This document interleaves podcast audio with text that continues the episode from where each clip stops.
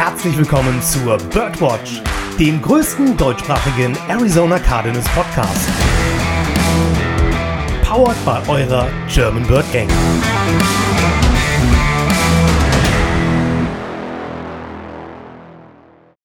Rise up, Red Sea, und herzlich willkommen zur 180 Episode of The Birdwatch.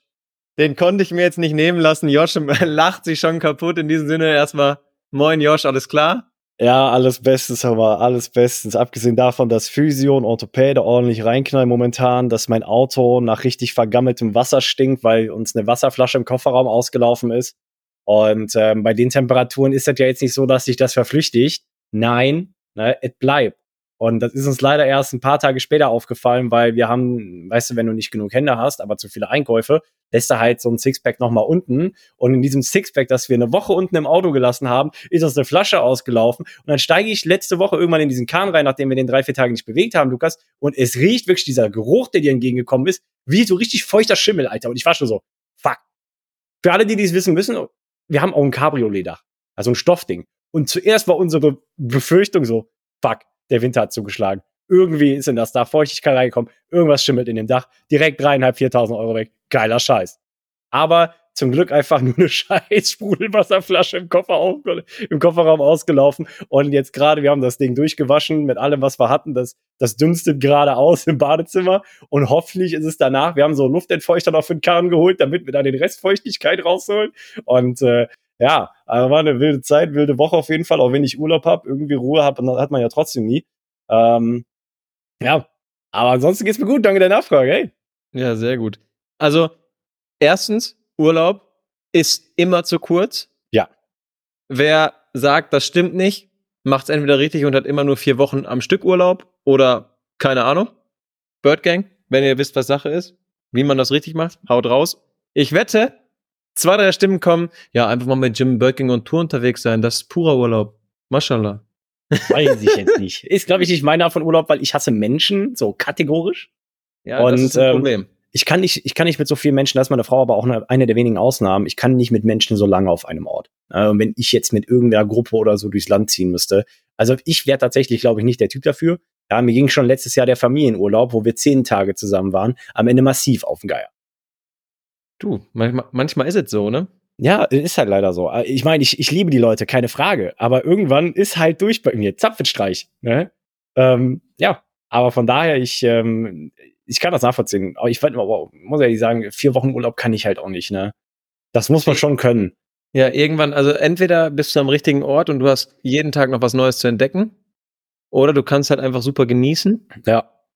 Oder, aber worauf ich auch noch hinauskommen wollte, ich finde ganz häufig ist es so, wenn man jetzt wie du quasi Urlaub auch zu Hause macht, hm. es gibt so viel plötzlich. Was es ist so ein Mist. Vor allem, wir hatten ja letzte Woche Black Friday und es sei gelogen, wenn ich sagen würde, wir hätten nicht zugeschlagen. So. Und jetzt hatten wir unter anderem den Fernseher online gekauft, einen neuen, und jetzt ist das Bild aber meiner Frau nicht schön genug.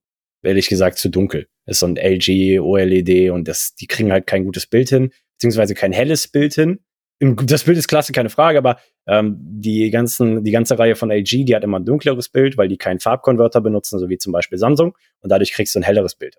Ähm, und ihr ist das bei maximaler Helligkeit momentan zu dunkel.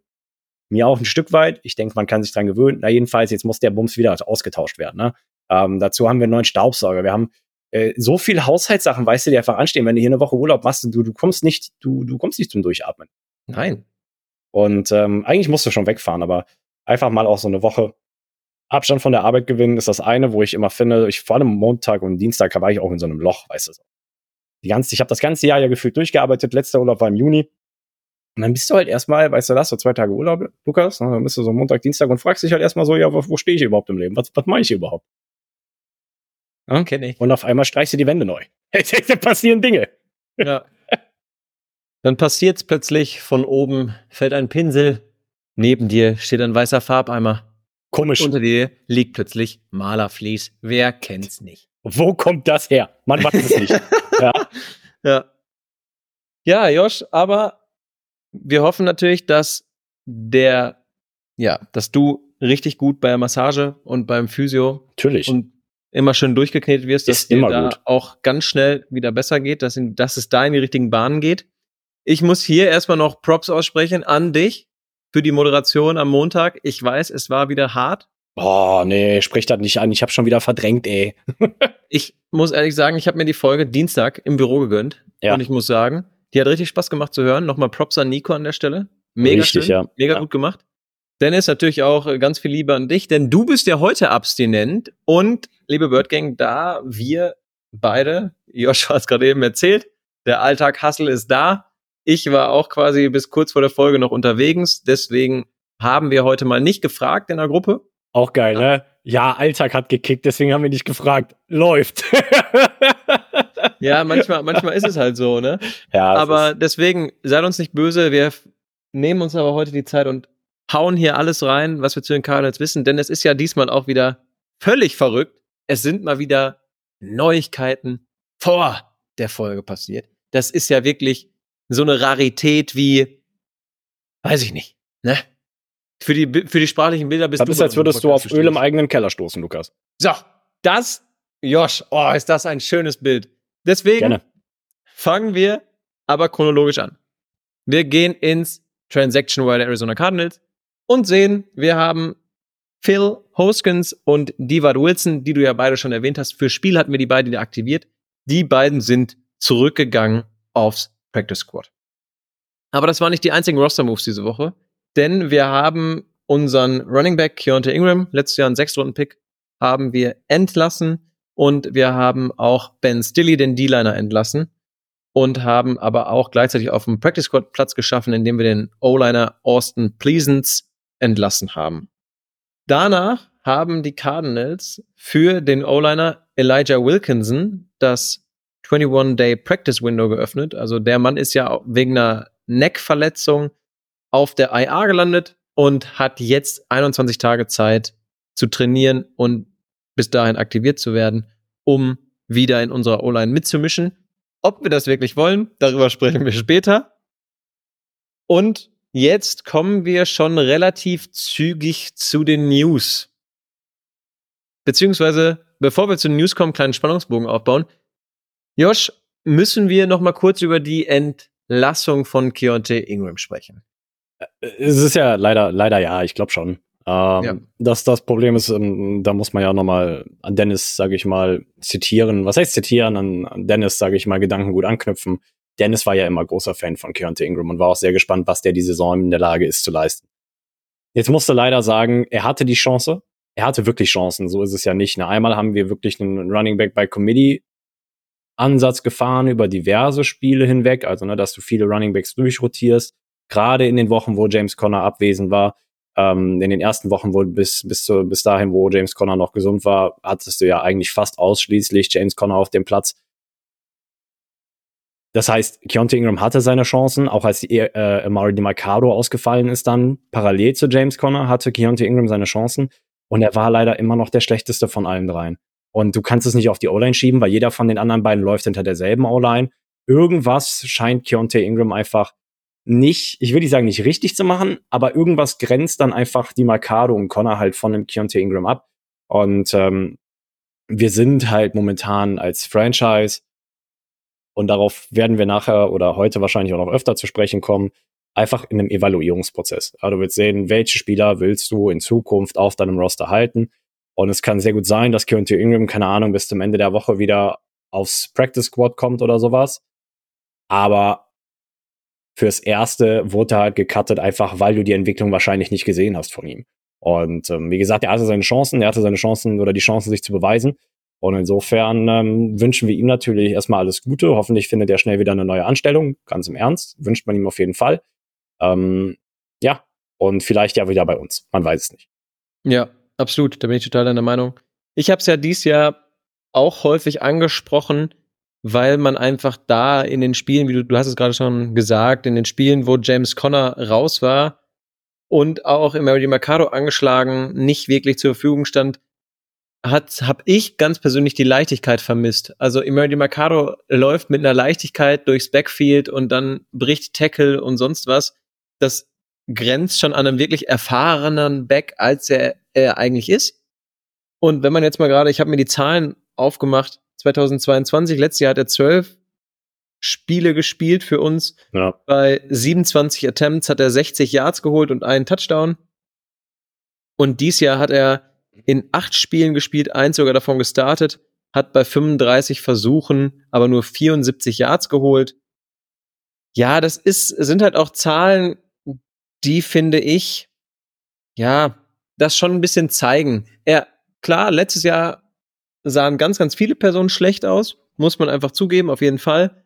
Aber dies Jahr, er hat nicht den nächsten Schritt gemacht. Ich finde auch bei Keontae Ingram war immer sehr, sehr, ja, schwierig. Er hat sich immer sehr, sehr schnell festgelaufen und wir brauchen halt so einen Back wie einen James Conner oder Emery Mercado, die sich halt auch einfach mal aus dem Tackle freilaufen können und nicht direkt zu Boden gehen. Und das hat ihm halt leider ein bisschen gefehlt. Und deswegen ist der Weg mit den Arizona Cardinals für ihn im Profi-Roster, sage ich jetzt mal gerade vorbei. Vielleicht hast du mhm. schon richtig gesagt, vielleicht kommt er ja aufs Practice Squad zurück. Das ist jetzt nicht die Amateurliga oder so, bitte versteh mich nicht falsch, aber es ist halt nicht mehr das, was du eigentlich erreichen möchtest. Und deswegen kann man ihm eigentlich nur für die Dienste, die er bei uns gemacht hat, danken und ihm alles Gute für die Zukunft wünschen. Und vielleicht findet er den Weg ja aufs Practice Squad. Ich glaube, am Ende des Tages ist auch die Michael Carter Verpflichtung da ganz, ganz entscheidend mitzunennen.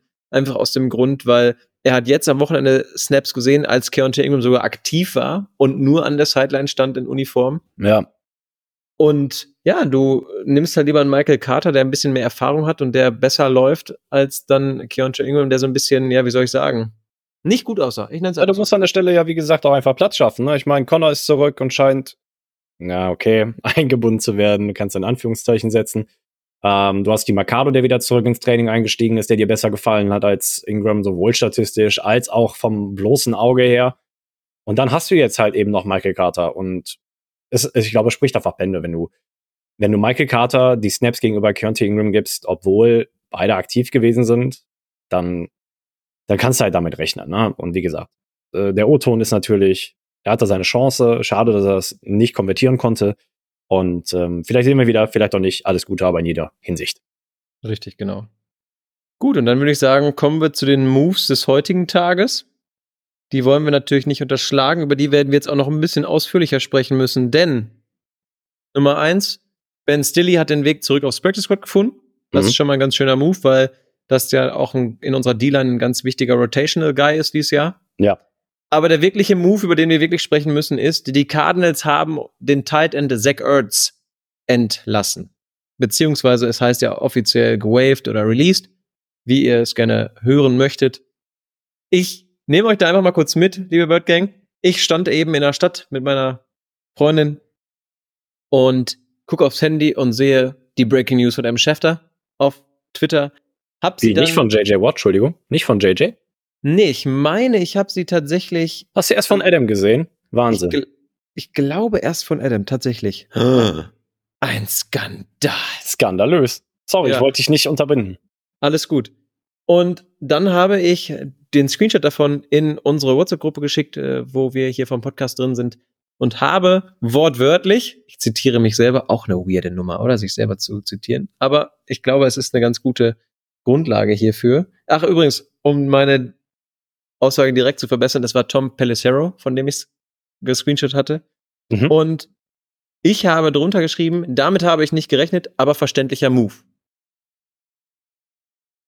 Ganz schnell, liebe Birdgang, warum habe ich das geschrieben?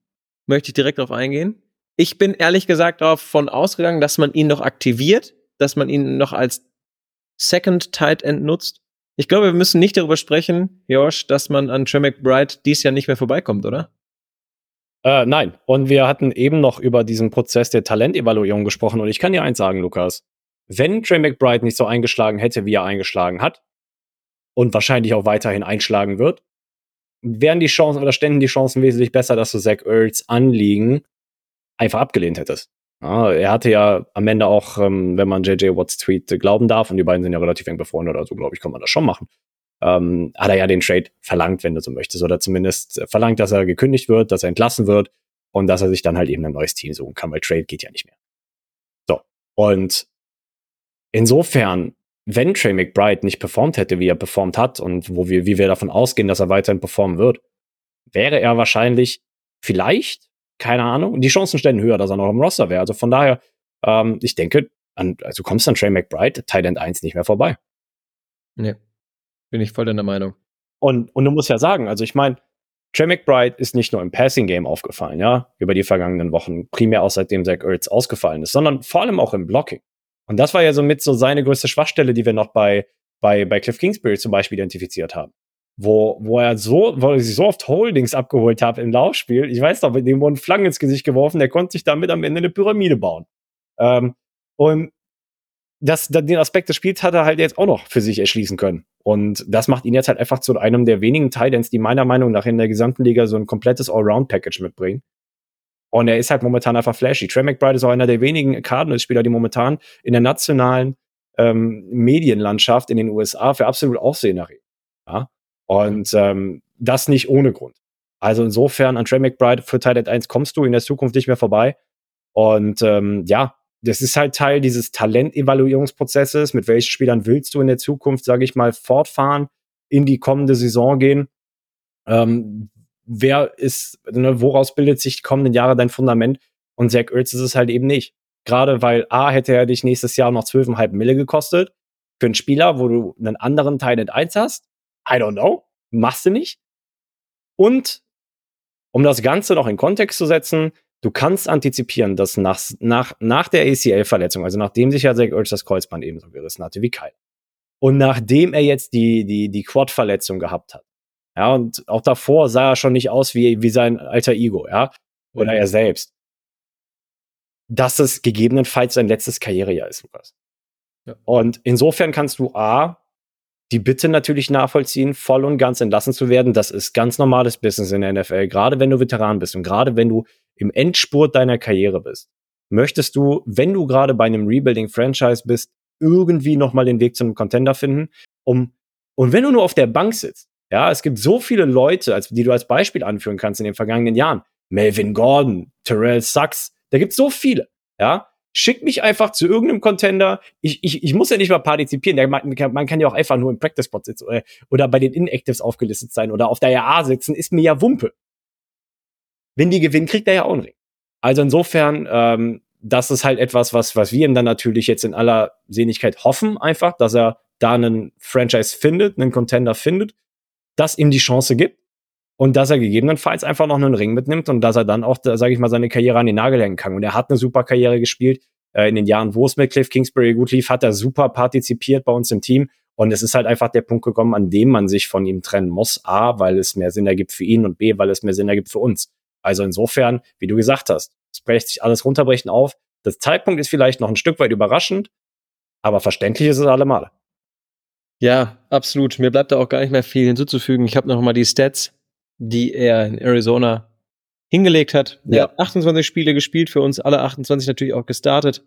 Hat von 193 Targets 130 Receptions und 1167 Yards gefangen, acht Touchdowns, 62 First Downs. Und der längste Pass waren 47 Yards auf ihn. Also, du hast es vollkommen richtig und richtig schön auch zusammengefasst. Es gibt halt einfach keinen Weg dran vorbei und einfach auch aus Respekt vor der Karriere von ihm und aus Respekt ihm als Person halt gegenüber sagt man jetzt in Arizona, ey, vielen Dank für deine Dienste, es hat mit dir Spaß gemacht, aber jetzt musst du gehen oder du darfst jetzt gehen, such dir ein Franchise, wo du noch ein, zwei Jährchen spielst, wenn du ja. noch spielst.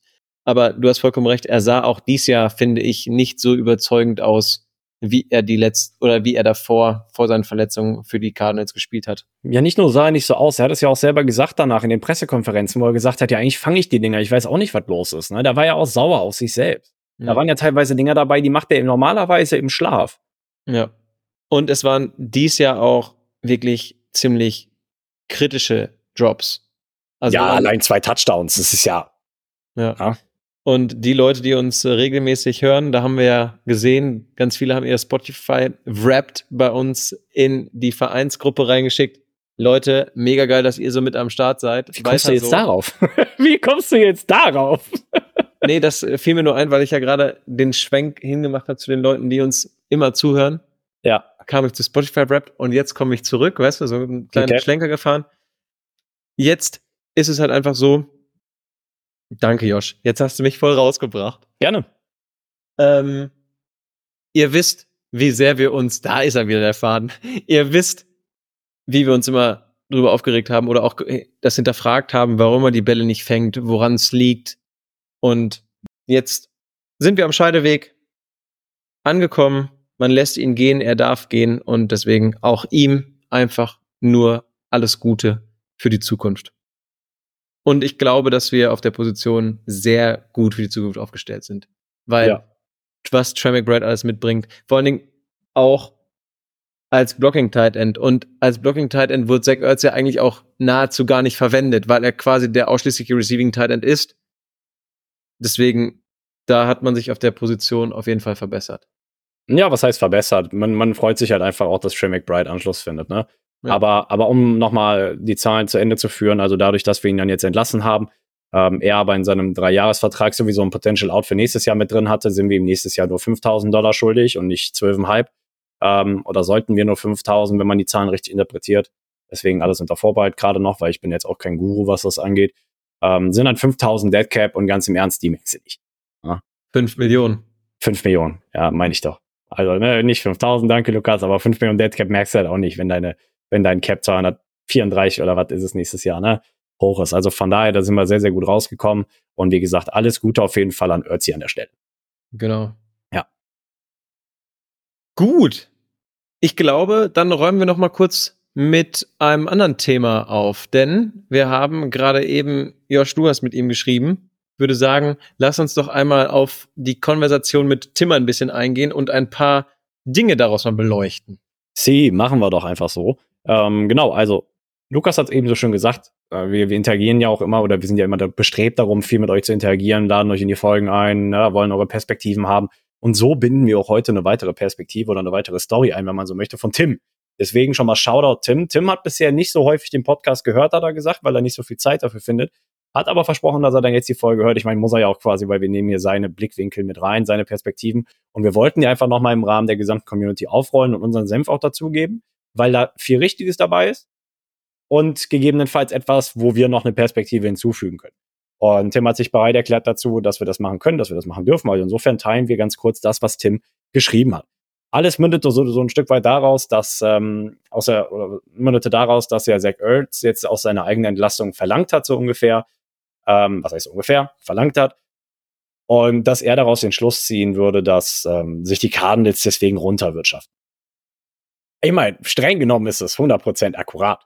Ja, ich meine, wir wirtschaften uns gerade runter, aber das ist auch das Ziel. Also du versuchst dich ja nicht gerade hochzuwirtschaften. Wir sind jetzt gerade kein Paradies für Veteranen, die, die noch ein Championship bringen. Wir haben gerade noch über die Dynamik gesprochen. Ja, wir sind jetzt kein Contender, wir sitzen am Ende der Nahrungskette momentan. Äh, Also wir sind alles andere als ein attraktives Franchise für, für Veteranen, die noch einen Ring suchen. Ja, Lukas. Aber warte mal kurz. Ja, Mit 2 und 10 sind wir doch noch nicht aus dem Playoff-Contention raus, oder? ich meine, offiziell sind wir noch nicht eliminiert, aber ich meine, nächste Woche ist es soweit. Ja, auf Ja gut, ist ein Thema für nächste Woche. ähm, jedenfalls haben wir ähm, einfach nur, weil wir das natürlich besser nachvollziehen wollten, auch von Tims Seite aus noch gefragt, oder du warst es, Lukas, ähm, was, woher denn seine Meinung rührt, wie er dazu kommt. Und dann hat er das Ganze einfach noch ein bisschen mehr aufgeschlüsselt und ähm, er meinte, er ist der Meinung, dass jedes Jahr Top-Picks ähm, und kriegen kein ordentliches Team geformt, mit dem Coaching kann es hinten und vorne nicht stimmen, Cliff hätte nicht entlassen werden dürfen. Meine Beispiele, Ertz ist jetzt weg, Hopkins weg, Reddick vier Jahre Mitläufer, bei den Eagles jetzt Superstar, lassen wir das Cutten wegen Gehalt mal außen vor. Ich denke, 2 zu 8 spricht Bände. Ich glaube, er meint 2 zu 10. Glaube ich auch. Ich glaube, er meinte 2 zu 10. Und dann hat er noch eine Nachricht hinterhergeschoben. Ich empfinde es so, dass Gen keine Philosophie hat. Mal hapert es in der Offense, mal in der Defense. Kyler hat für mich, äh, Kyler für mich die Zukunft des Quarterback-Spiels, aber auch er wird sich nicht mehr lange halten lassen. Ob Hollywood auch noch mal den kompletten Durchbruch in Arizona schafft, wage ich zu bezweifeln. Ich hoffe einfach, dass nächste Saison besser wird. Und ihr merkt vielleicht schon, ich habe jetzt die Nachricht gerade teils paraphrasiert, teils Wort für Wort vorgelesen, aber da steckt einfach unheimlich viel mit drin. Ja, unheimlich viel auch vielleicht bei euch, liebe Community, und auch natürlich bei uns, was da einfach mitklingt und was uns beschäftigt, Fragen, die uns beschäftigen. Deswegen wollten wir das einfach nochmal in die Folge mitnehmen. Danken vor allem Tim, dass er das Ganze auch nochmal so umfangreich aufbereitet hat. Und Lukas, da war ja jetzt eine Menge mit drin. Und deswegen werfe ich dir einfach mal die erste Frage an den Kopf. was, was ist, was ist so dein, was, ich habe dir das jetzt gerade vorgelesen, so was ist jetzt so dein Gedankengang dazu gewesen? Aua, erstmal, ne? Tut weh, wenn du mir eine Frage einfach so an den Kopf wirfst. Tut echt Gerne. Ey, aber besser als ein Ziegelstein. Ich sag's, wie es ist. Vollkommen richtig. Also, du hast es schon richtig schön gesagt. Mit dem Runterwirtschaften, das meint er. Und ja, natürlich. Ein Rebuild ist ein Rebuild, weil du ein Team neu aufbauen und neu formen willst.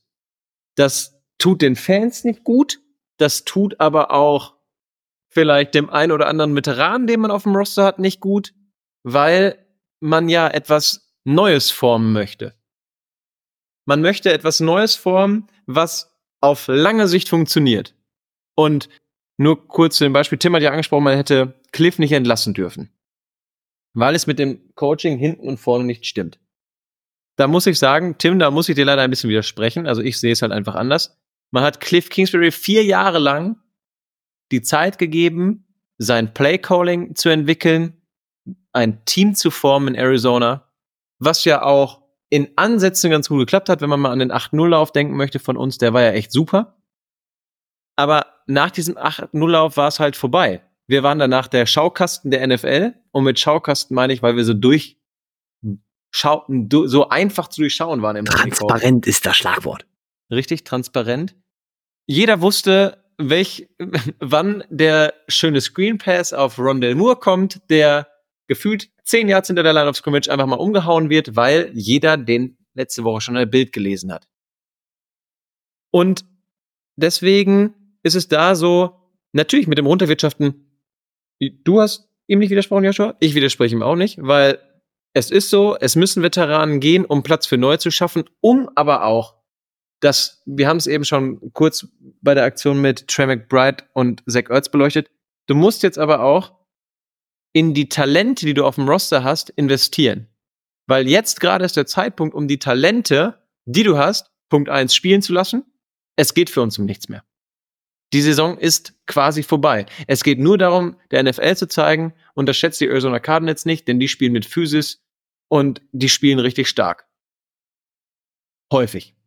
Sagen wir Der nächste Punkt ist, du kannst die dann super evaluieren, wenn du sie reingeschmissen hast. Guck mal, letzte Woche. Wir haben das erste Mal ohne einen Veteran auf der Cornerback-Position gespielt. Marco Wilson saß nur auf der Bank, Antonio Hamilton war ja raus, weil er verletzt war. Und du hast mit Starling Thomas, Keetwell Clark und Garrett Williams das Spiel gestartet. Und unsere Secondary sah nicht schlecht aus. Gut, es hing auch einfach damit zusammen, dass die Rams ums Tod gelaufen haben. Aber das steht auf einem anderen Blatt Papier. Aber du hast jetzt gerade die Chance, das alles zu evaluieren, durchzugehen, zu gucken, hey, mit wem können wir für die Zukunft planen? Und wer ist hier vielleicht fehl am Platz? Und da nochmal auch der Appell, auch das mit Zach Ertz ist jetzt gerade ein Beispiel für don't take it for granted. Weil es ist nichts mehr garantiert bei den Cardinals. Gar nichts. Denn man sieht's ja, die Entlassung, die es gab. Damit hat häufig keiner gerechnet. Oder ja, man war ein bisschen überrascht. Aber es ist ja auch alles verständlich, was da passiert. Das gerade mal so mein Take erstmal zu, zu seinen Aussagen. Ich finde, vielleicht sagst du noch kurz was, äh, wie siehst du das, was er da geschrieben hat mit, mit dem Play Calling? Weil ich persönlich finde, man sieht den ganz klar anderes Scheme, was etabliert wird. Und es ist ja auch klar, dass wenn ein Scheme etabliert werden muss, dass es nicht, sag ich mal, Plug and Play ist. Ähm, ich möchte das Thema ein Stück weit anders aufrollen. Also ja, prinzipiell hast du recht, finde ich. Ähm, du hast es halt bei Cliff Kingsbury gesehen, er hat sich nicht selbst erfinden können. Das waren einfach, er hat die Adjustments einfach über eine ganze Saison lang nicht hinbekommen. Gerade ähm, irgendwann wusstest du halt, was Cliff Kingsbury macht. Ähm, und, und deswegen, also ich, ich fand, wie, wie du sagst, Cliff Kingsbury hatte Zeit genug, Chancen genug, bin ich ehrlich. Ähm, zum Teil aber, wir hatten, wir hatten das, ich glaube, das Bild hatten wir früher immer mal so ein bisschen, blamest du die Pflanze, die nicht wächst oder den Gärtner, der nicht wässert? Ja. Und du darfst da, dass die, die, die, sage ich mal, Unfähigkeit von Steve Keim, ein vernünftiges Roster zusammenzusetzen, einfach nicht von der Hand weisen. Und auch Cliff Kingsbury musst du da so ein Stück weit in Schutz nehmen, weil der musste auch einfach irgendwann mit Scheiße arbeiten, wenn man das mal so sagt. Ja. Ähm, Du hast gemerkt, gerade bei dem 8-0-Lauf, das ihn angesprochen, unser Roster war extrem top-heavy. Es kamen ein, zwei Verletzungen dazu, zack, Zapfenstreich. Ja, und dazu kam dann noch, dass, äh, wie er, was, dass das Playcalling von Cliff einfach durchsichtiger war als äh, ja, transparente Unterwäsche. Weiß ich nicht. Ähm, war, es war halt einfach nicht nachhaltig. Ja, das, das alles, die Struktur ähm, von, von dem Management aus, von Steve Keim, von dem Drafting, von dem Roster-Building bis hin zum Playcalling auf dem Platz, es war nichts nachhaltig. Und das ist ja die Hoffnung, die du hast, ja, damit du sowas wie eine Dynastie entwickelst. Ja, und jede Dynastie fängt damit an, dass du, wie du schon gesagt hast, junges Talent über den Draft auch vor allem reinbekommst, ja. Daraus, sage ich mal, das Fundament für dein Franchise zusammensetzt und dann ergänzt du Veteran-Bausteine, wenn du so möchtest, ja, in dein Team. Und das hat Steve Keim einfach nicht hinbekommen. Ja. Bestes Beispiel, Draft Class 2021. Die wären jetzt alle in ihrem dritten Jahr. Wie viel haben wir noch am Roster? Nur noch Leki Futo, oder nicht? Nur noch Leki Futo. Isaiah Simmons. Brauchen wir nicht, brauchen wir nicht drüber sprechen. Saban Collins gerät langsam für mich auch in die Debatte. Und das sind nur die First Rounder oder halt die eine Draft Class, über die wir sprechen. Aber das war so eine Krankheit von Steve Keim. Steve Keim war halt einfach nicht dazu in der Lage, nachhaltig einen Roster zusammenzusetzen, sondern hat viel über geniale Trades teilweise kompensiert, muss ja wirklich sagen, ähm, oder halt über Free Agent Signings. Aber A, kannst du dadurch keine Kultur etablieren, ja, und B, ähm, ist es nicht nachhaltig, wie gesagt. Ja? Und weil dann wirst du irgendwann extrem top-heavy und dann verletzen sich die Spieler und dann hast du halt junges Talent da stehen, das noch nie Snaps gesehen hat und keine Erfahrung hat. So, ja, viel Spaß damit. So, das heißt für mich, ja, Cliff Kingsbury nicht feuern wäre eine eine Sache, weil du weißt nicht, wie es mit einem vernünftigen GM ausgesehen hätte. Hättest du Cliff einen Ferrari dahingestellt, wäre wahrscheinlich auch mit drei über Sachen über die Autobahn gebrettert. Aber das ist halt auch kein Hexenwerk dann. Ähm, ich glaube, viel auch über die letzten Jahre liegt halt einfach an dem Roster-Building von Steve Keim. Und deswegen bin ich auch noch nicht so früh wie Tim jetzt dabei, zum Beispiel zu sagen, dass Gen keine Philosophie hat. Ich muss sagen, bisher, empf also empfinde ich es zumindest so, dass Gannon mehr Philosophie hat als Cliff Kingsbury im linken Zeigefinger. Ist halt so. Das, was der und auch vor allem Monty Ossenford an Kultur hier momentan entwickeln, das ist das, worauf es dieses Jahr ankommt. Ich weiß nicht ganz, worauf Tim mit Philosophie hin wollte, aber einfach die Verantwortung, dieses Verantwortungsbewusstsein, dass sie Spieler entwickeln, dass, dass sie Coaches haben. Das hast du die letzten Jahre nicht gesehen. Da hat einfach nur jeder mit dem Finger auf irgendjemand anderen gezeigt. Niemand ist mal rausgegangen und hat gesagt, ja, sorry, my bad. Nein, passierte nicht. Ähm, und da fängt es ja allein schon an, ne? Aber alleine auch, dass unsere Spieler so physisch spielen, dass die wirklich alles, was die haben, auf den Platz lassen, Woche für Woche, egal ob du mit 37 zu 10 vom Platz gehst oder mit 23 zu 16, ist denen vollkommen Wumpe. Die spielen bis zum Ende. Also ich finde, insofern ähm, muss man Jonathan Gannon schon zugestehen, dass er sowas wie Kultur und Philosophie hier in dieses Franchise mit reinbringt, gerade als Coach, auch Nick Rallis und Drew Petzing, keine Frage. Aber auch Drew Petzings Job ist natürlich erst dann zu beurteilen, wenn er länger dabei gewesen ist. Und das gleiche gilt aber unter der Prämisse, dass Monty Ossenford ebenfalls einen guten Job machen muss. Ja, weil das ist, die fahren ja Tandem. Monty Ossenford und Jonathan Gann fahren Tandem. Wenn Monty Ossenford nicht richtig draftet oder auch nicht für die Needs draftet, die, wo Jonathan Gann sagt, yo, das bräuchten wir und darauf sollten wir den Fokus legen. Und da müssen wir unsere Scouting-Prozesse hin ausrichten. Dann, dann läuft's halt nicht. Und ich denke, insofern, es ist halt, wie gesagt, einfach ein sehr, sehr frustrierendes Jahr. Ja, wir sind in diesem Evaluierungsprozess, wir sind in dem Restrukturierungsprozess. Und das merkst du halt. Ich meine, Marco Wilson hat nicht einen Snap gesehen.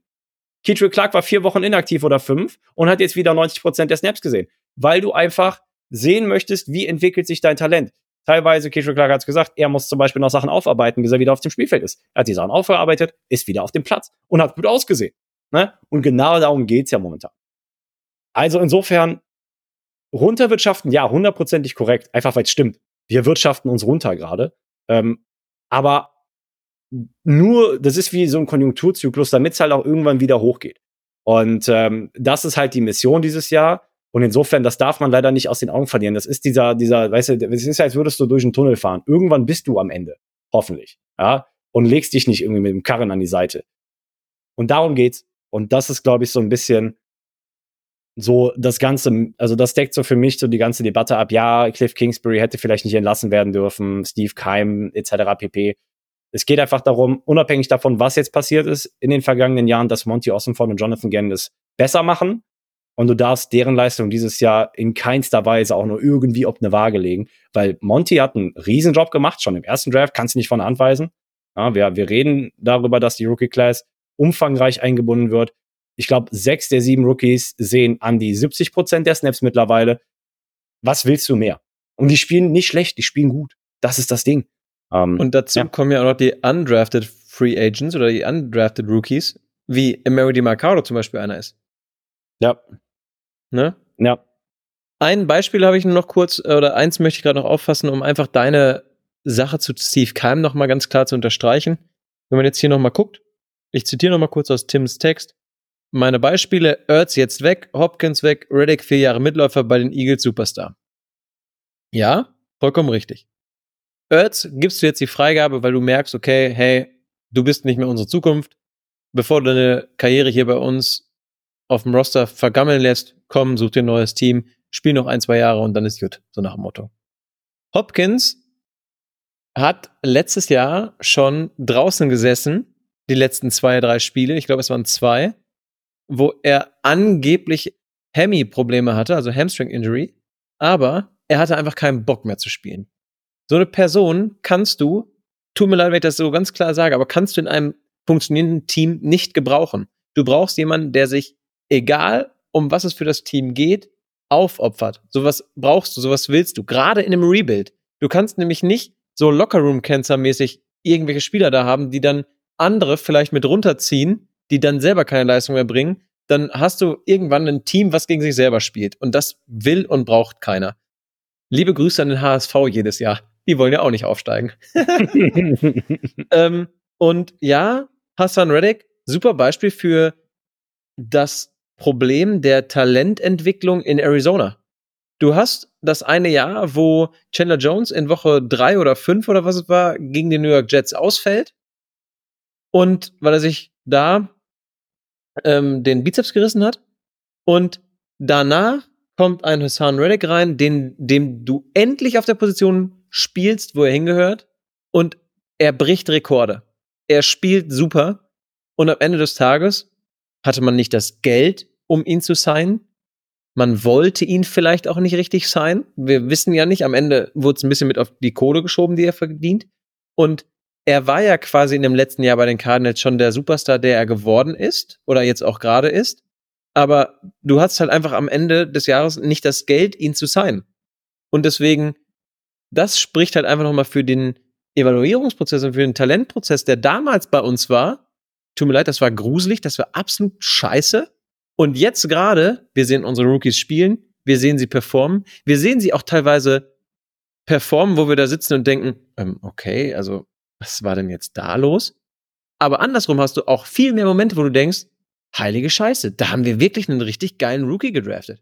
Das Ding ist, desto früher du mit der Entwicklung anfängst und du siehst halt teilweise einfach noch mehr Fehler als solides Play, so ist es ja nicht. Ne? Ich meine, du kommst in eine neue Liga, so entspann dich. Wie hoch können die Ansprüche da sein? Aber desto früher du mit diesem Lernprozess beginnst, desto besser sieht's am Ende deines äh, vier Jahres Rookie-Vertrags aus. Und Hasan Reddick hast du halt leider erst im vierten Jahr richtig eingesetzt. Und das ist halt zu spät. Ja, dann, dann darfst du nicht vergessen, der hat das eine Gap-Jahr in Carolina verbracht, da hat er zwölf Mille bekommen und danach gab's erst den dicken langen Vertrag. Einfach weil du nicht wusstest, was ist das für eine Mogelpackung, Hasan Reddick? Kann der die Leistung reproduzieren oder war das jetzt einfach ein gutes Jahr?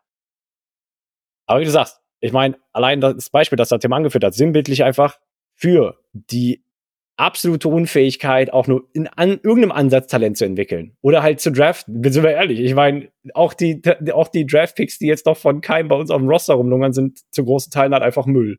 Also muss halt leider sagen. Ich meine, wir haben nicht viel von Cam Thomas gesehen. My J. Sanders, äh, Sanders hat sich diese Saison verabschiedet. Mit Ausnahme von wirklich wenigen Spielern. Ja, wir wollen gar nicht jetzt über Marco Wilson reden. Ja? Ähm, mit Ausnahme von wenigen Spielern, wo wirklich teilweise, also was wie ein Jane Thompson, Trey McBride, der gerade in der Blüte seiner Jahre ist, ne, jetzt.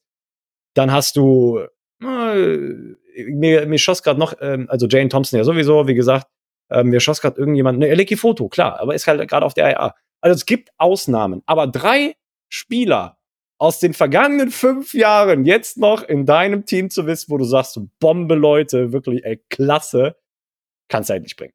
Drei von 53.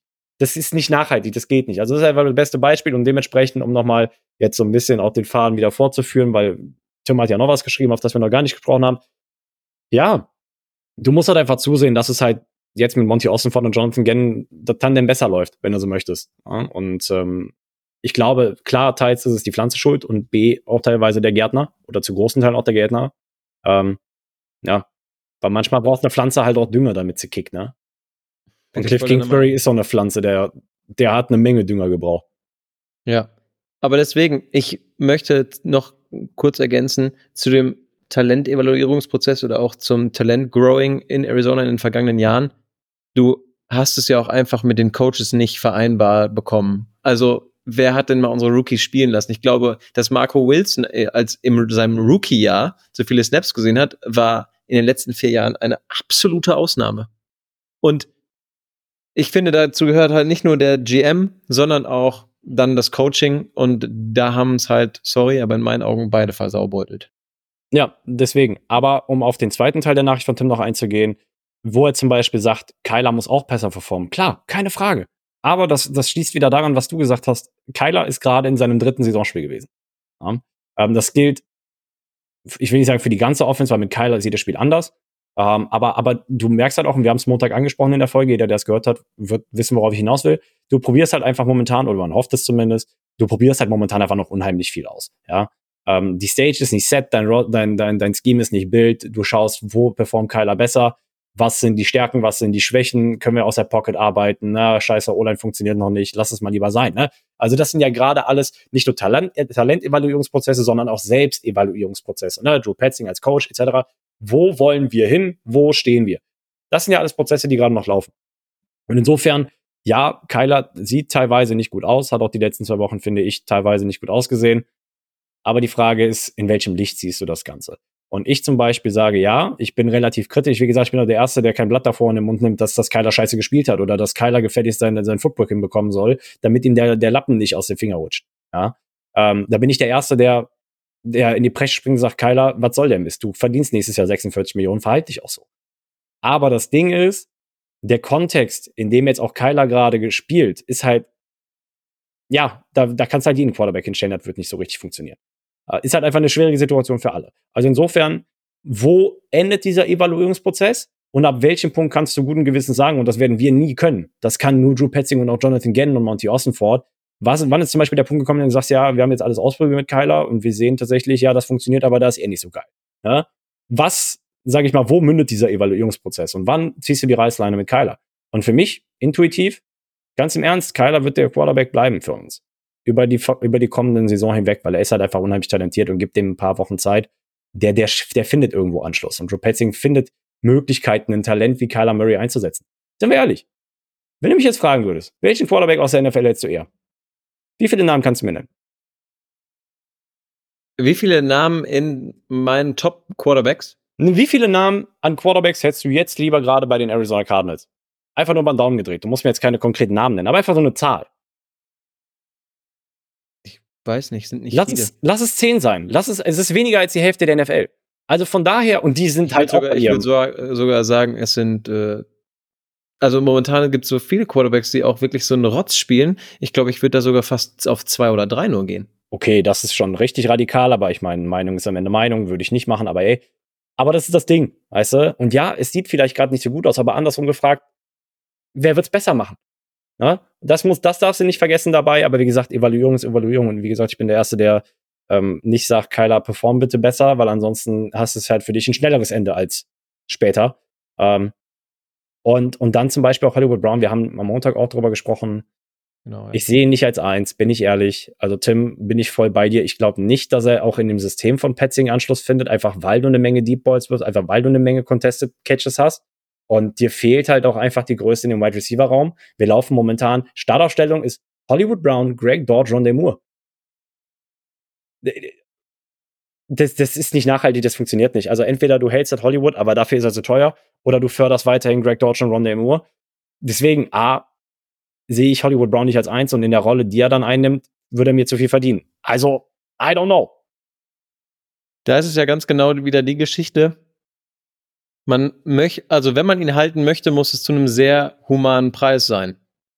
Und wir alle wissen, wie das NFL-Business ist, er diesen humanen Preis haben will oder ob er sagt, ja, ist okay, ist die nächste Frage. Ne? Da gehören dann halt wieder zwei andere Parteien dazu. Ja. Aber ja, du hast es sehr schön aufgedröselt und am Ende fehlt unserem Receiver-Raum auch einfach Höhe und damit meine ich die Größe der Spieler, denn ja, mit größeren Receivern ist halt einfach ein bisschen angenehmer, auch äh, Contested Balls zu werfen.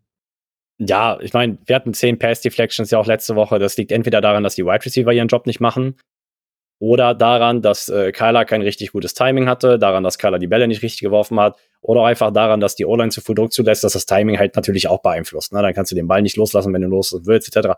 Gibt eine Menge Punkte, die da anzuführen sind, aber ich denke gerade im Wide Receiver Raum es gibt Gründe, weshalb es nur bei Miami Dolphins funktioniert, dass du mit einer, sage ich mal, unterirdisch großen Wide Receiver Flotte auflaufen kannst. Es gibt wenige, es gibt keinen wie Tyreek Hill. Niemand. Ja. Und Tyreek Hill ist der einzige Grund, weshalb Tyreek Hill funktioniert. Ist halt so. Und insofern, ja, also das ist auch ein spannender Punkt auf jeden Fall, den Tim da hervorbringt. Aber das gilt halt auch für viele weitere Punkte im Roster. Ja, ähm, wir werden, es wird eine super spannende Offseason. Zum Beispiel ja. auch DJ Humphreys. Es gibt weitere, ich will nicht sagen Veteranen, aber es gibt teilweise weitere Spieler, die jetzt schon länger im Business sind, wo du dich fragen musst, haben die noch eine Zukunft bei uns? Ja. Und da gibt es eine Menge Leute. Aber da freue ich mich halt auch schon wirklich auf die Offseason, weil dann können wir da wirklich in Detail reingehen.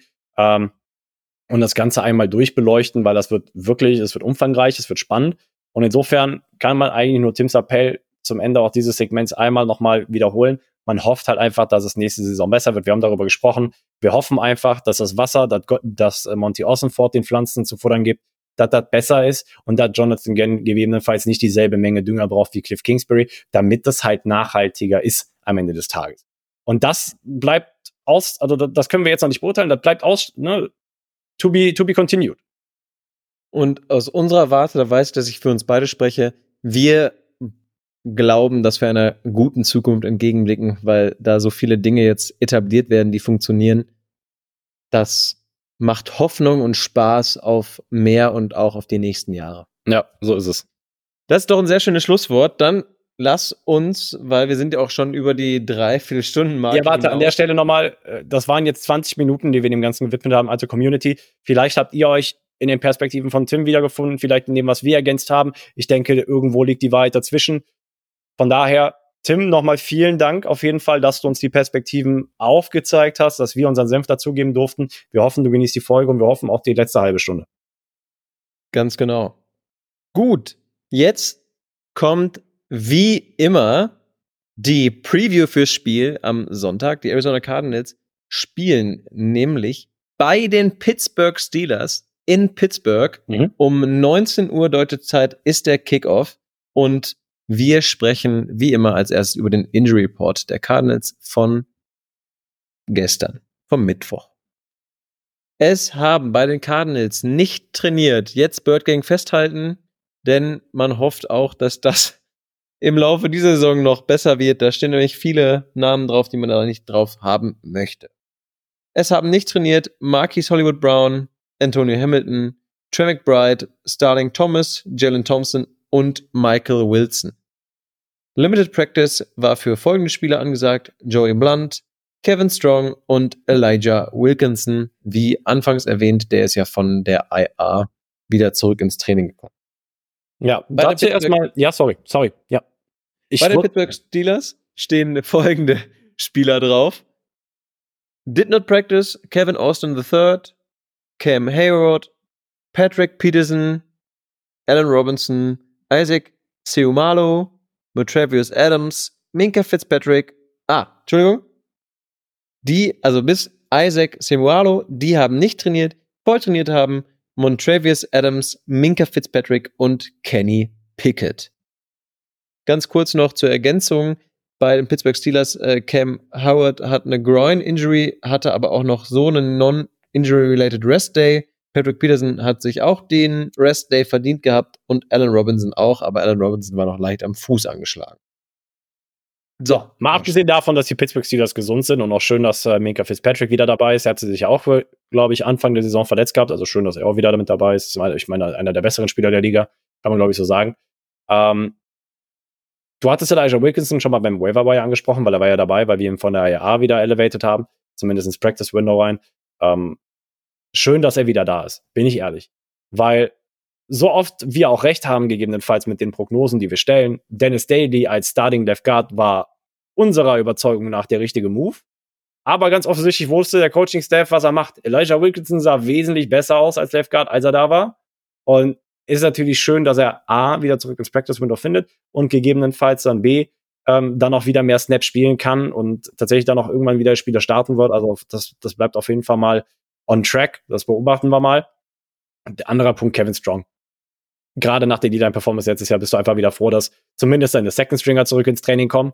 Und Kevin Strong war Second Stringer und ist relativ schnell zum First Stringer geworden, dadurch, dass sich äh, Carlos Watkins und AJ Collier ja nach Woche 1 und 2 verabschiedet hatten. Also von daher wirklich schön zu sehen, dass wir da wieder so ein bisschen Rotational Material reinbekommen.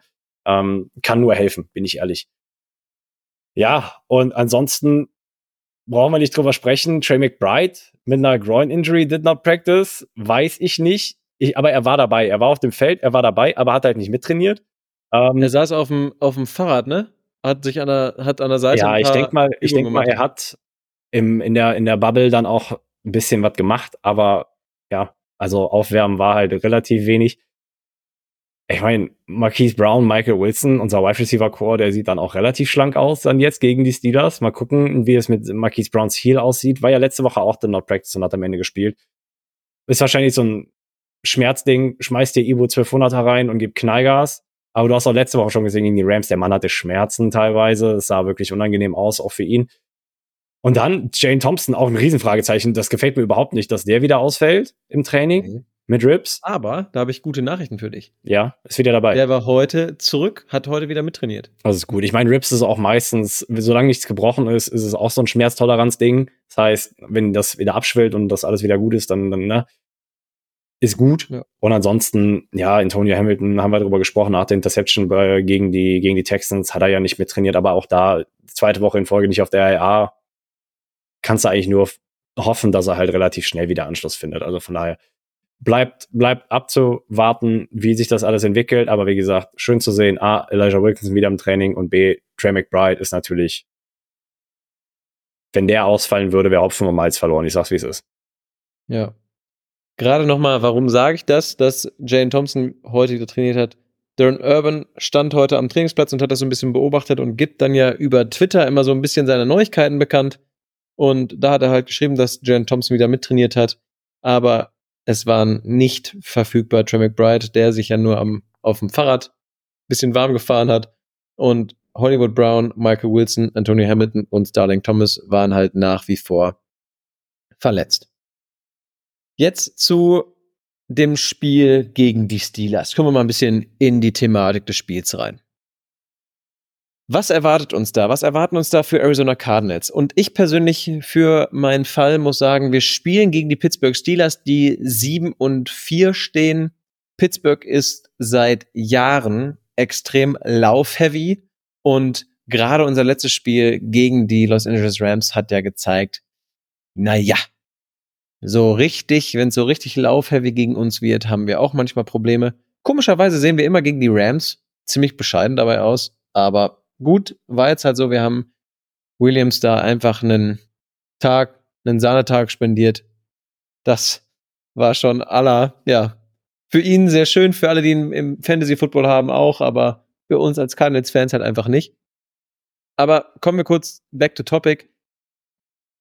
Was erwartet uns da? Und ich hoffe einfach, wir haben dies Jahr schon so viele Gesichter unserer Cardinals gesehen. Wir haben gesehen, eine Defense, die durchperformt hat die dann auch dazu geführt hat, dass man in Spielen ganz lange kompetitiv geblieben ist und dass man endlich ja quasi nur eine Offense gebraucht hat, die funktioniert hat, um das Spiel zu gewinnen. Die war uns dann manchmal vergönnt. Andersrum war es so, dass die Defense sich Quarter gegönnt hat, wo man ein bisschen Pause war, wo die Tackle nicht richtig gesetzt wurden, wo man schlecht aussah teilweise auch eine ganze Halbzeit, um mal kurz an die erste Halbzeit gegen die Houston Texans zu erinnern. Da haben wir 333 Yards geschluckt, in der zweiten Hälfte nur 86. Dann hast du, also worauf ich darauf hinaus will, ich kürze das Ganze ein bisschen ab, auch weil wir schon über 50 Minuten sind. Wir haben so viele Gesichter dieser Arizona Cardinals dieses Jahr gesehen. Da war jede Einheit hat sich mal, damit meine ich Offense und Defense, hat sich mal rausgenommen aus dem Spiel. Da lief vielleicht was nicht richtig. Und ich habe ehrlich gesagt die Hoffnung, wenn die Spieler, die jetzt auf dem Injury Report sind, wenn die wichtigen Spieler davon wieder fit sind, dass man mal Cardinals sieht, die das Spiel durchperformen. Und zwar auf beiden Seiten des Balls. Ja. Würdest du mir da soweit zustimmen, Josh? Definitiv. Ich meine, wir hatten es am Montag in der Folge gesprochen, dass einfach was, was gefehlt hat, war Complementary Football. It is what it is. Ne?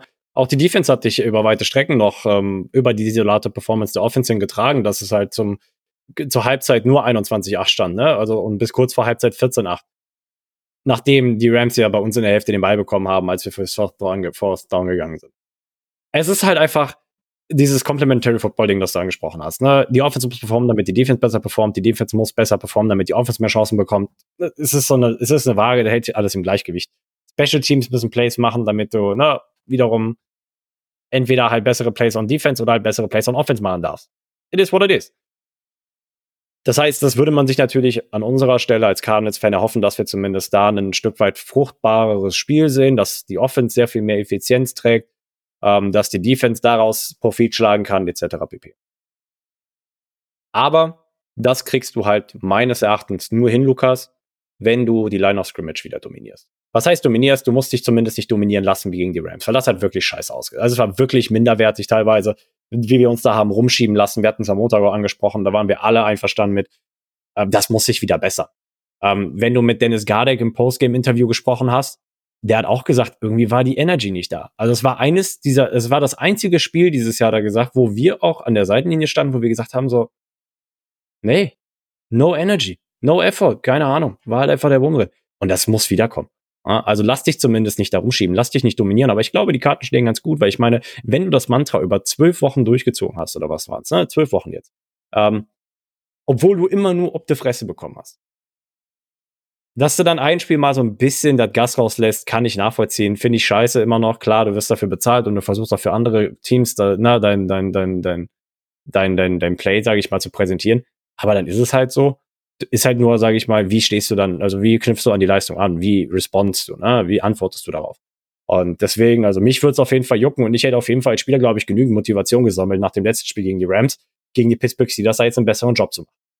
Und ähm, das heißt, lass dich zumindest nicht in der Line of Scrimmage dominieren. Dominieren würde ich sagen, wenn wir alle Starter da hätten, haben wir aber nicht. Und ähm, wobei, das könntest du sogar noch von der O-Line sagen. Wenn die O-Line deren Defensive Line irgend, auf irgendeine Art und Weise irgendwie dominieren könnte, das wäre heftig. Aber Prämisse, also was heißt Prämisse, Side, also Side-Fact, wie auch immer, ich will jetzt nicht sagen, dass unsere Starter der O-Line besser sind als deren Starter in der D-Line, ja. Du hast da Cameron Hayward, der wird spielen. Du hast Larry Ogunjobi, oder wenn ich dich falsch liege. Dann hast du zufälligerweise auch noch den Frontrunner für Defensive Player of the Year, TJ Watt, momentan da in der, in der D-Line irgendwo rumhüpfen. Ja, und ist, schwierig. Ja, it is what it is.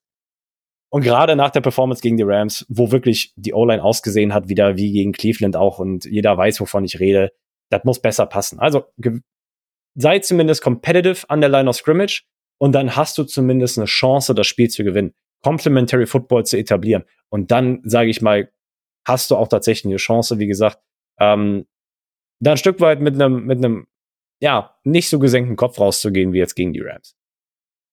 Gerade bei Kenny Pickett ist es ja auch so, dass wenn du ihm den nötigen Druck entgegenbringst, wie bei nahezu jedem NFL-Quarterback, ist es ja einfach so, dass er nervöser wird, Fehler macht. Gerade was ich glaube, Josh, und wo du auch vollkommen mit Recht hast, dadurch, dass Pittsburgh ja dafür bekannt ist, dass die so lauf-heavy sind, wird's halt auch wirklich da wichtig, dass die Line quasi mit dran ist, den Lauf zu verteidigen.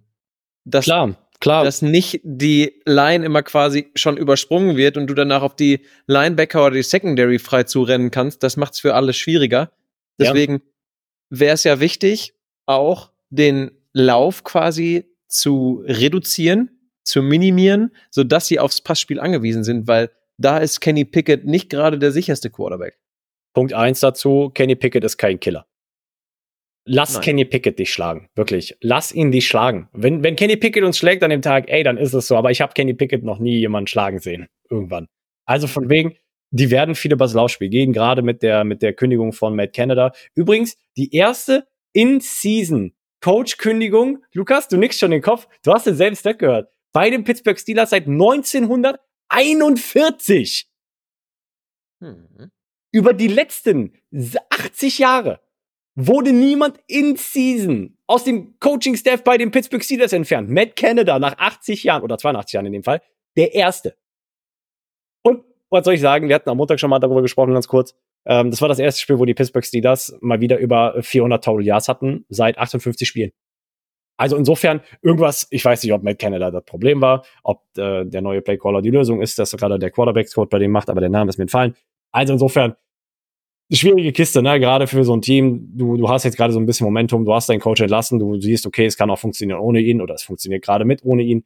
Ähm, ist halt eine Frage, ne? Aber du, es ging viel über Najee Harris letzte Woche für die Pittsburgh Steelers. Es ging viel über Jalen Warren, ultra produktives äh, Running Back Duo momentan. Ähm, und deswegen lass einfach, um das Mantra von Jonathan Gannon an der Stelle aufzugreifen, lass nicht deren besten Spieler dich schlagen. Und da ist auf jeden Fall, ich will nicht sagen bester Spieler, aber beste Positionsgruppe und das ist mit weitem Abstand einfach deren Running Backs, weil Kenny Pickett einfach die Wide Receiver teilweise nicht richtig vermag einzusetzen. Und insofern ähm, Versuch, Najee Harris und Jalen Warren zu stoppen. Nach der Performance gegen die Rams bist du natürlich so ein bisschen Recency Bias, du sagst so, never ever gonna happen. Aber es ist jetzt auch nicht die Regel gewesen, dass wir so aussehen gegen, wie gegen die Rams. Ne? Also das sah ja teilweise über weite Strecken auch schon viel besser aus, wie zum Beispiel gegen die Atlanta Falcons. Ja? Und da haben wir Bijan unter 100 Yards gehalten bei 20 Carries. Ne? Also von daher, es ist möglich. Und insofern, wie gesagt, versuch dich einfach nicht in der Line of Scrimmage dominieren zu lassen, dann kriegst du das Laufspiel von denen auch unter Kontrolle. Du musst Kenny Pickett dich schlagen lassen. Und dann bist du zumindest defensiv schon mal ganz okay aufgestellt, möchte man zumindest ver vermuten. Vice versa, wenn man das Skript dreht. Wir haben schon über die dominante D-Line der Pittsburgh Steelers gesprochen. Versuch, da irgendwie einfach einen Gameplan für bereit zu haben. Für mich geht da einfach ultra viel über den Lauf. Ja. Wenn du gute Läufe hast, in, nimmst du den Blitz quasi raus, nimmst du den Pass Rush raus. Es hilft deinem Pass Plays, wenn du, wenn du einen guten Lauf hast. Das ist, das steht in der Football-Bibel geschrieben. Das ist ganz normal. Deswegen, ich will mehr als sechs James Conner Carries in einem Spiel haben. Bitte danke. Ähm, und ja, ich weiß gar nicht, was ich noch mehr dazu sagen soll. Also, das Ding ist aber, mit der Pittsburgh Defense läufst du halt jetzt auch in den Gegner rein. Die haben jetzt in letzter Zeit nicht wirklich nicht schlecht gespielt. Also, die haben die letzten vier Spiele weniger als 20 Punkte zugelassen. Zum Beispiel. Es heißt jetzt gerade halt einfach, dein schlechtes Momentum, was du aus dem Spiel gegen die Rams hast, also sprich auf Cardinals-Seite, hm. musst du zurücklassen können, weil große Teams kommen nach so einer Niederlage zurück. Punkt. Das ist halt einfach so. Ja. Dazu kommt halt einfach, dass du das Momentum der Pittsburgh Defense brechen musst.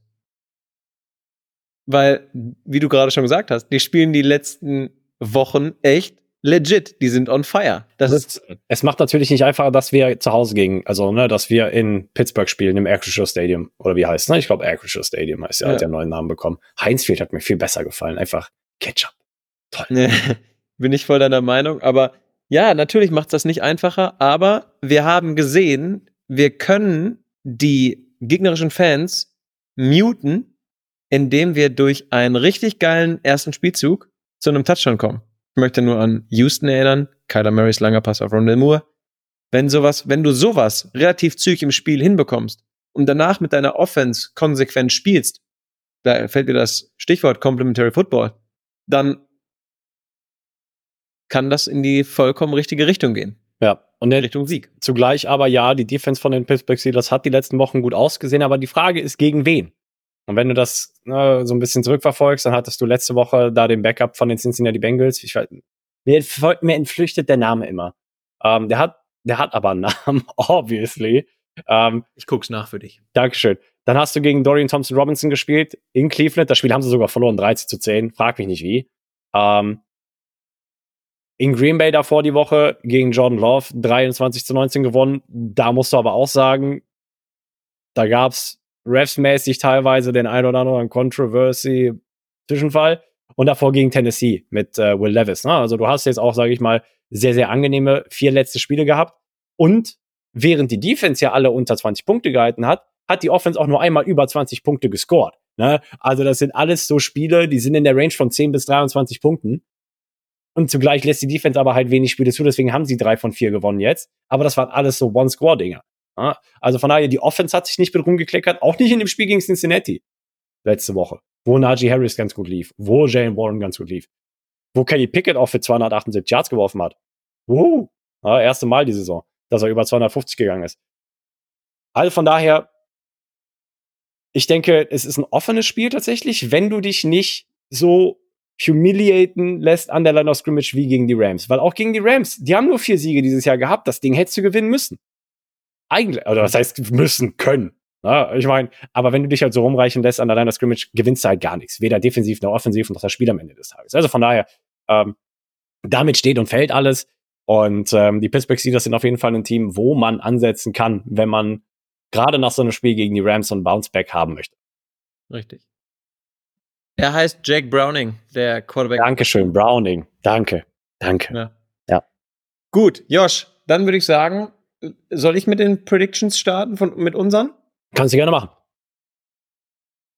Wir haben so viele Punkte genannt, warum wir zurückkommen können. Das heißt nicht, dass ich nicht dran glaube, aber ich glaube, du hast, wir machen diese ganzen Spieler von uns auf der, auf dem Injury Report so Bauchschmerzen. Ja. Und das missfällt mir massiv. Dann missfällt mir massiv, nee, ich, da, das Auswärtsspiel in Pittsburgh. Pittsburgh ist laut. Und ja, deswegen sehe ich es nicht ganz. Aber was ich sehe, ist, es wird ein knappes Spiel. Und ich glaube, dass wir mit einem Field Goal Abstand gewinnen. Das wird dann so ein, ja, Game-winning Field Goal am Ende des Spiels. Wir verlieren also ganz knapp. Aber wir werden zeigen, dass wir mehr können, als wir letzte Woche gezeigt haben.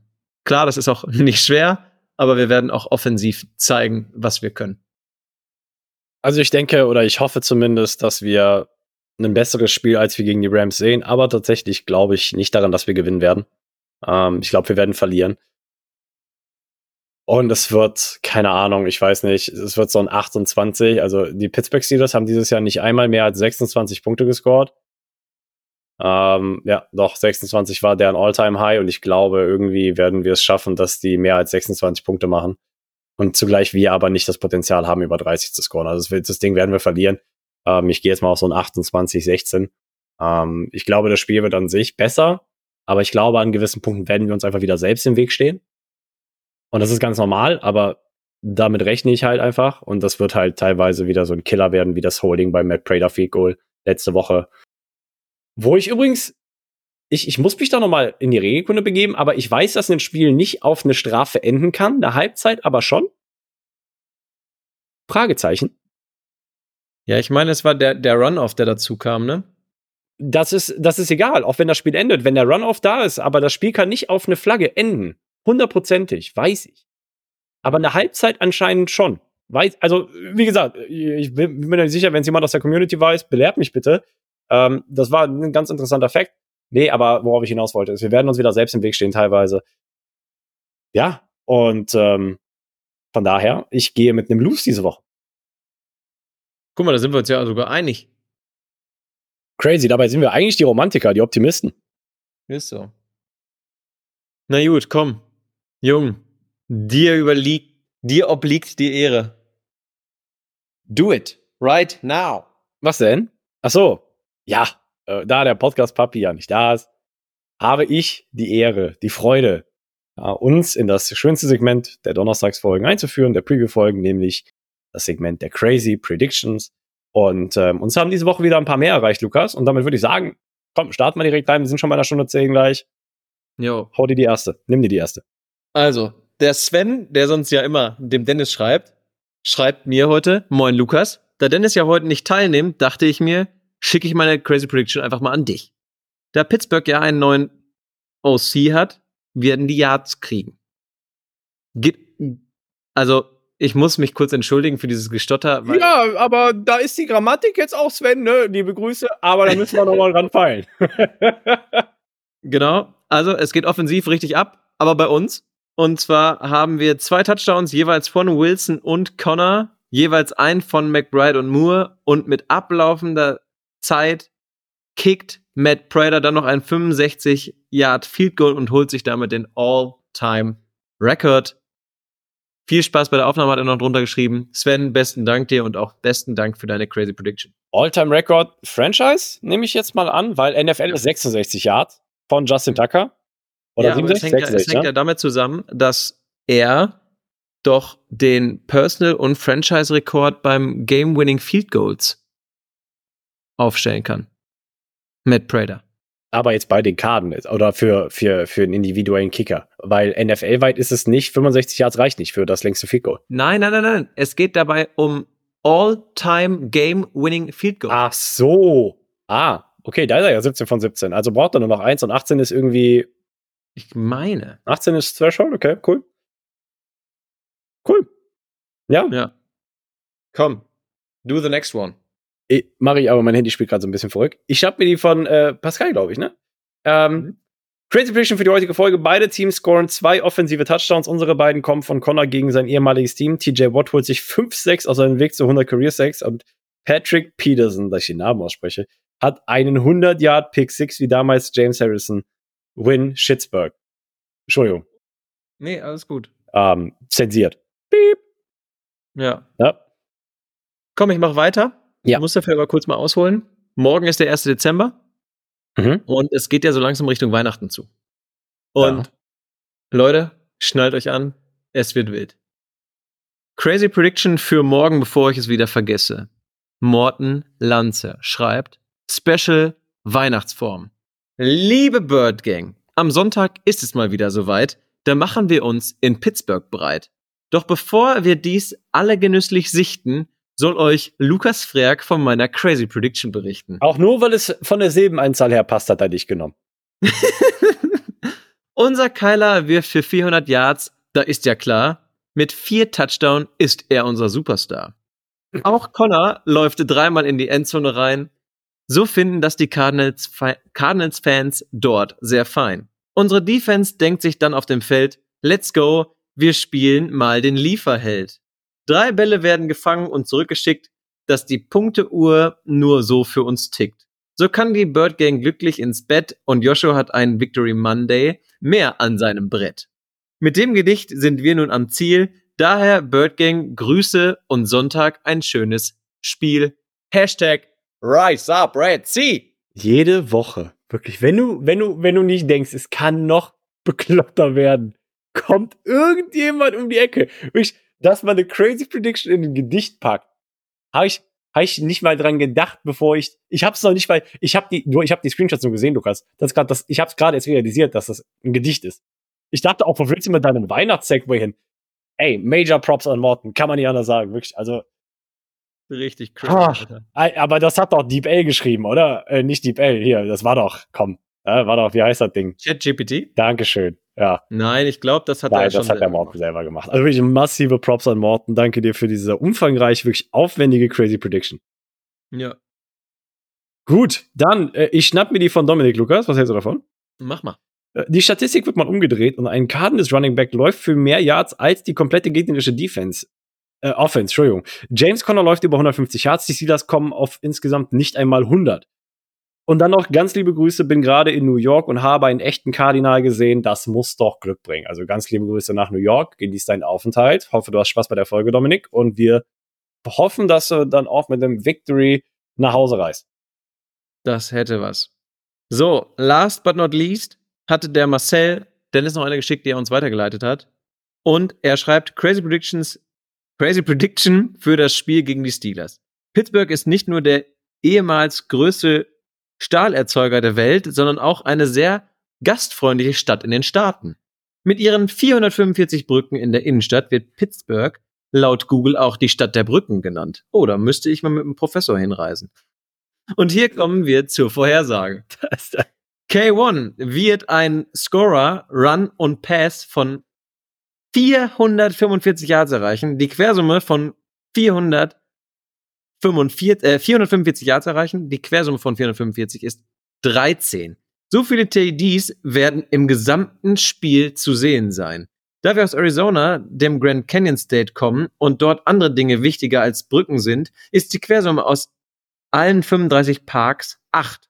So viele TDs werden uns zugesprochen und bringen am Ende ein Spielergebnis von 56 zu 35 für die Arizona Cardinals. Das ist dann auch der Punkt, an dem ich aussteige. Also, Ich glaube, spricht man da schon vom High-Scoring-Game? Ja, ich meine, abgesehen davon, dass das höchste, was äh, Pittsburgh dieses Jahr überhaupt an High-Scoring-Game gepackt hatte, boah, lass mich nicht lügen, wir haben hier 26 plus 22. Ich glaube, das ist der Knaller, ja. Ich glaube, das war das höchste, also 48 Punkte. War das höchste, was Pittsburgh dieses Jahr in dem Spiel gehabt hat.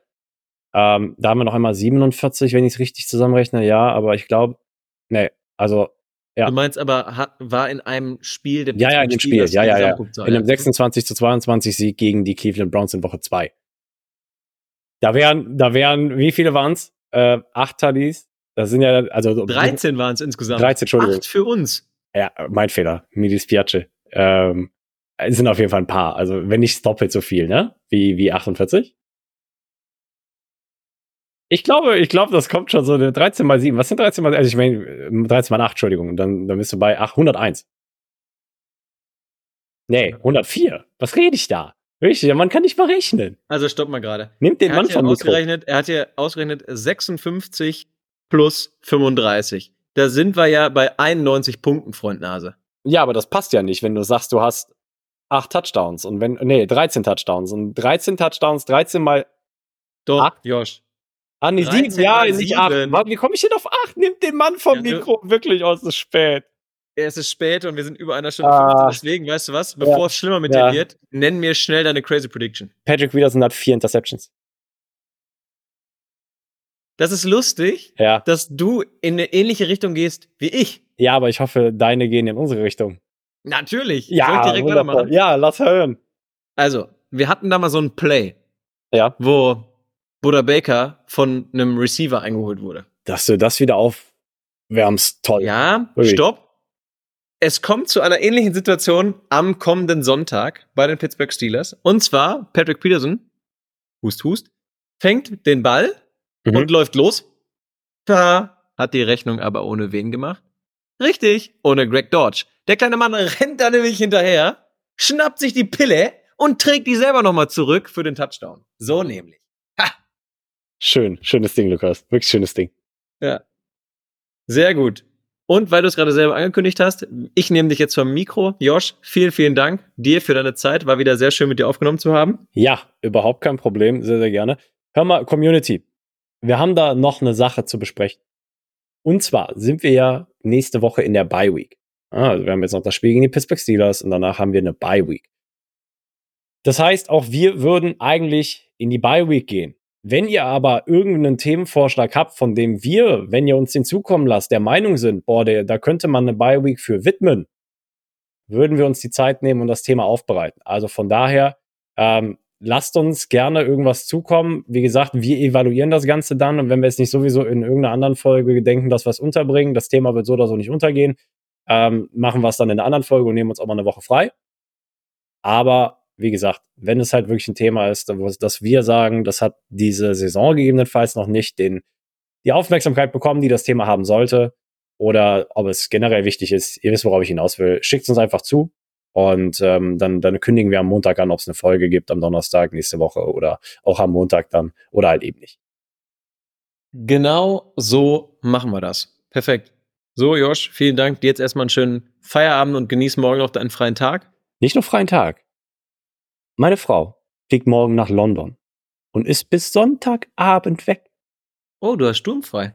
Der Mann hat sturmfrei. Und wie verbringt man als Mann sturmfrei? Zocken. Ich, ich werde, ich werde, ich werde mit die Fingerwund spielen, ich werde viel an die frische Luft gehen natürlich, aber auch, ähm, ja, wird einfach. Ja, sehr schön. Das klingt sehr geil. Dir dann schon mal nicht nur einen schönen Freitag, sondern auch ein ganz schönes Wochenende. Danke, dem, das wünsche ich dir natürlich auch. Merci. Birdgang, vielen, vielen Dank fürs Zuhören. Es war uns wie immer eine Freude für euch aufgenommen zu haben. Falls es noch Feedback zur Folge gibt, immer raus damit. Ihr wisst, wie ihr uns erreicht. Tim, auch Props nochmal an dich für deine, Exakt. Liebe Grüße nochmal an Tim. die du heute reingeworfen hast. Ich hoffe, wir haben das, oder ich, wir hoffen, dass wir das zu deiner Zufriedenheit abgearbeitet haben. Und jetzt höre ich auch auf zu sabbeln. Liebe Birdgang, wir hören uns am Montag wieder, wenn es wieder heißt Rise Up, Red Sea. Das war's für heute mit der Birdwatch, dem größten deutschsprachigen Arizona Cardinals Podcast. Powered bei eurer German Bird Gang. Präsentiert von den Hosts Joshua Freitag und Lukas Frerk.